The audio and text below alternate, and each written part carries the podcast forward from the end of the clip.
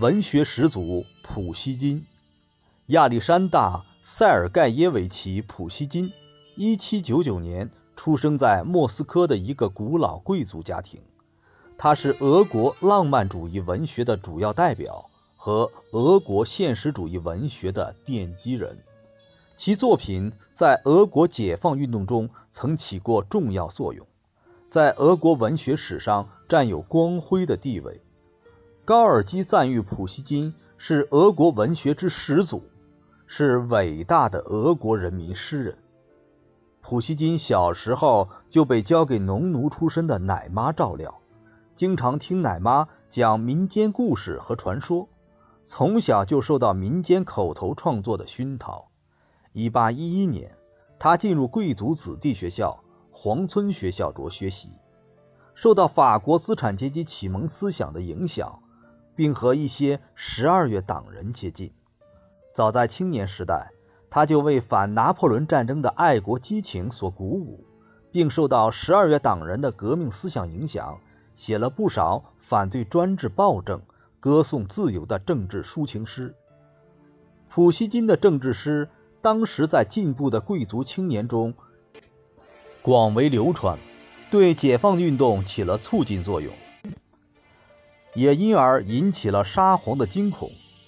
亚历山大一世曾愤恨地说：“应该把普希金流放到西伯利亚去，他弄得俄罗斯到处都是煽动性的诗，所有青年都在背诵这些诗。”只是由于皇村学校一些教师的说情，普希金才免于流放西伯利亚，而被放逐到南俄。普希金在南方生活了四年。那里没有刺骨的寒风和无情的冰雪，美丽宁静的大自然让普希金十分陶醉。他在这里写了许多诗篇，赞美纯洁的爱情和美妙的大自然。直到普希金又得罪了当地的贵族，沙皇再次把他送到他父亲的领地里幽禁起来。在两年的幽禁生活中，普希金开始研究俄国的历史。